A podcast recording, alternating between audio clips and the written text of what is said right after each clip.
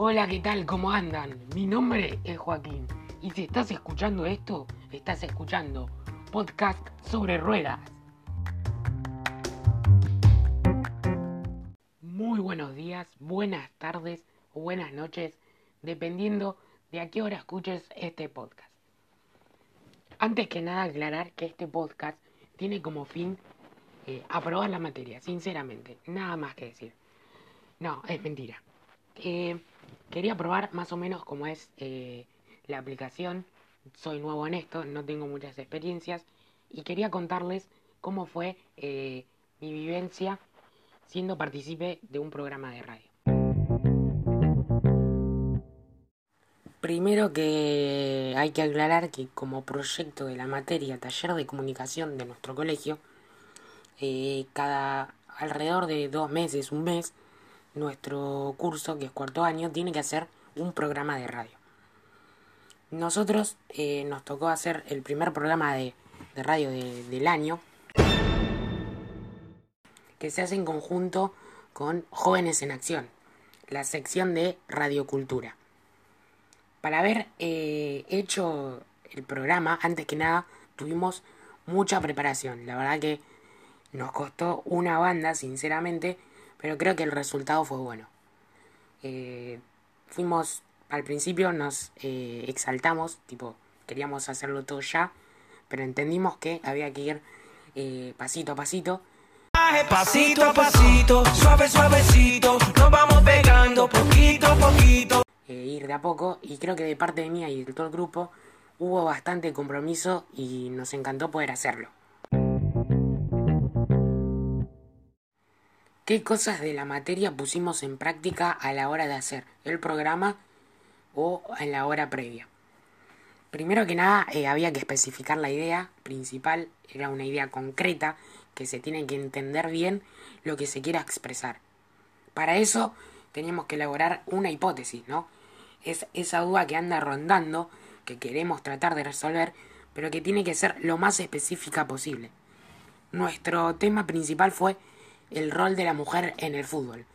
Como al principio no estaba bien específico, teníamos que, que concretar tiempo, espacio y lugar, ¿no?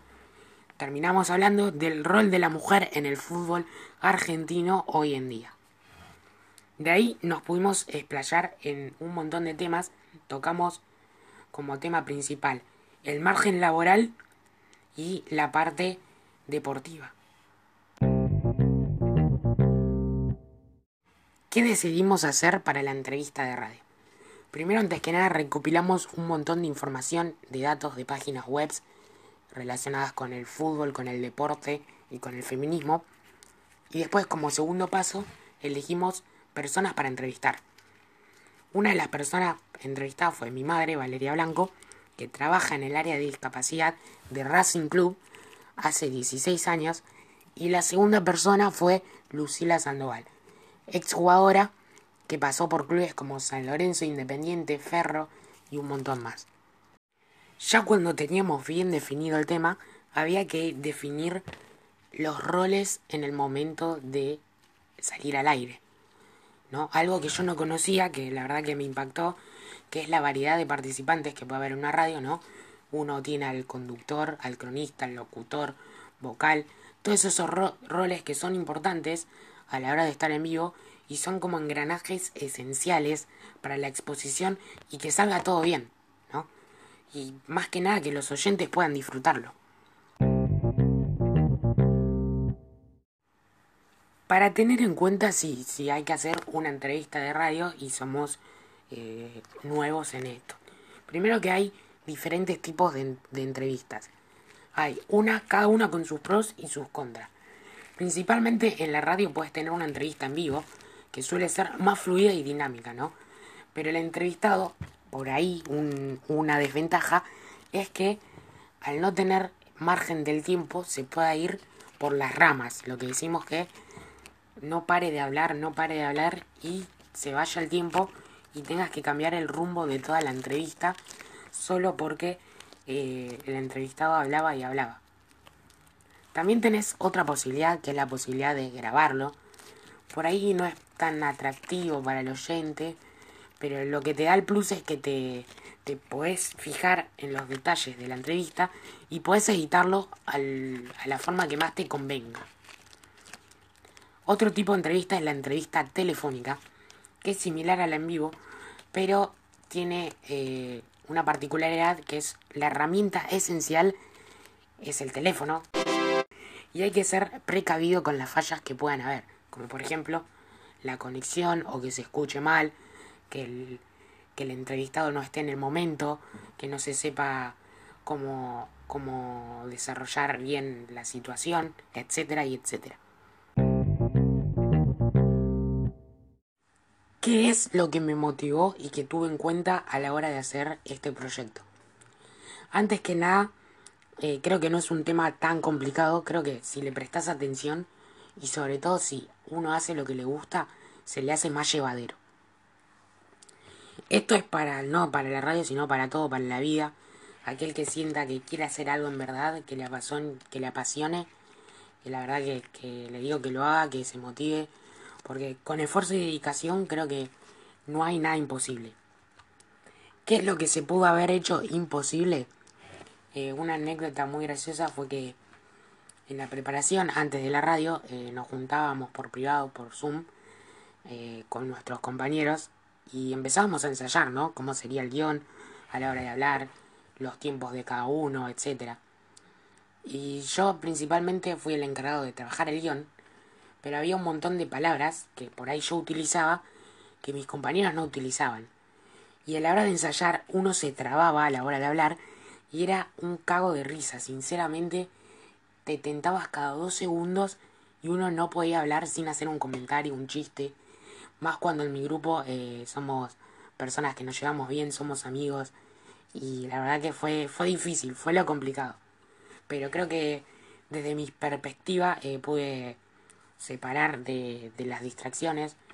Eh, creo que mejoré en lo hablado, en el vocabulario, cosa que siento que me puede servir para otros proyectos personales, ¿no?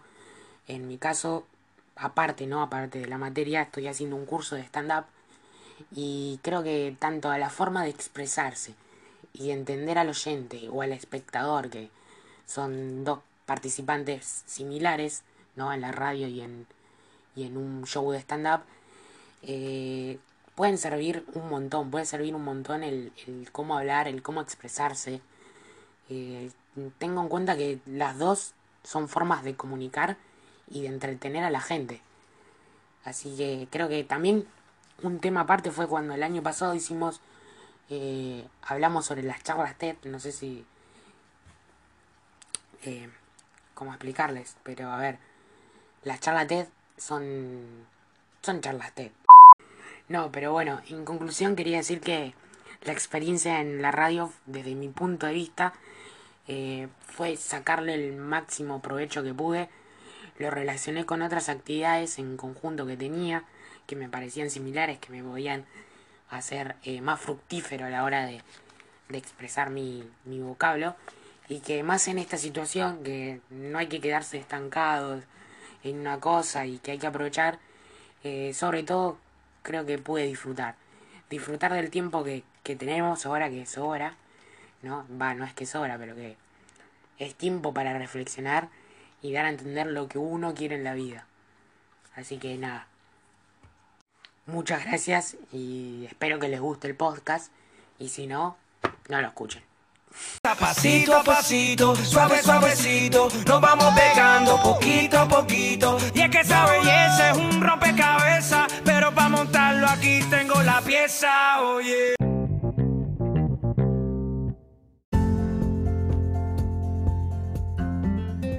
Alto, alto, alto, alto. Frena acá. Si te gustó mi podcast y querés escuchar más, dale a favoritos en la página principal y déjame un mensaje para que pueda leer tus opiniones y ver lo que pueda mejorar. Muchas gracias y hasta la próxima.